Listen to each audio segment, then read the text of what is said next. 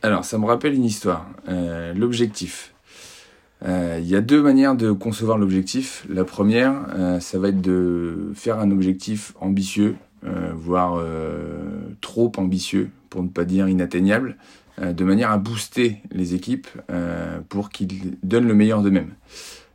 Moi, je suis plutôt adepte de la méthode opposée, qui est de dire placer un objectif que vous pensez très largement atteignable, de manière à entraîner l'équipe vers la surperformance.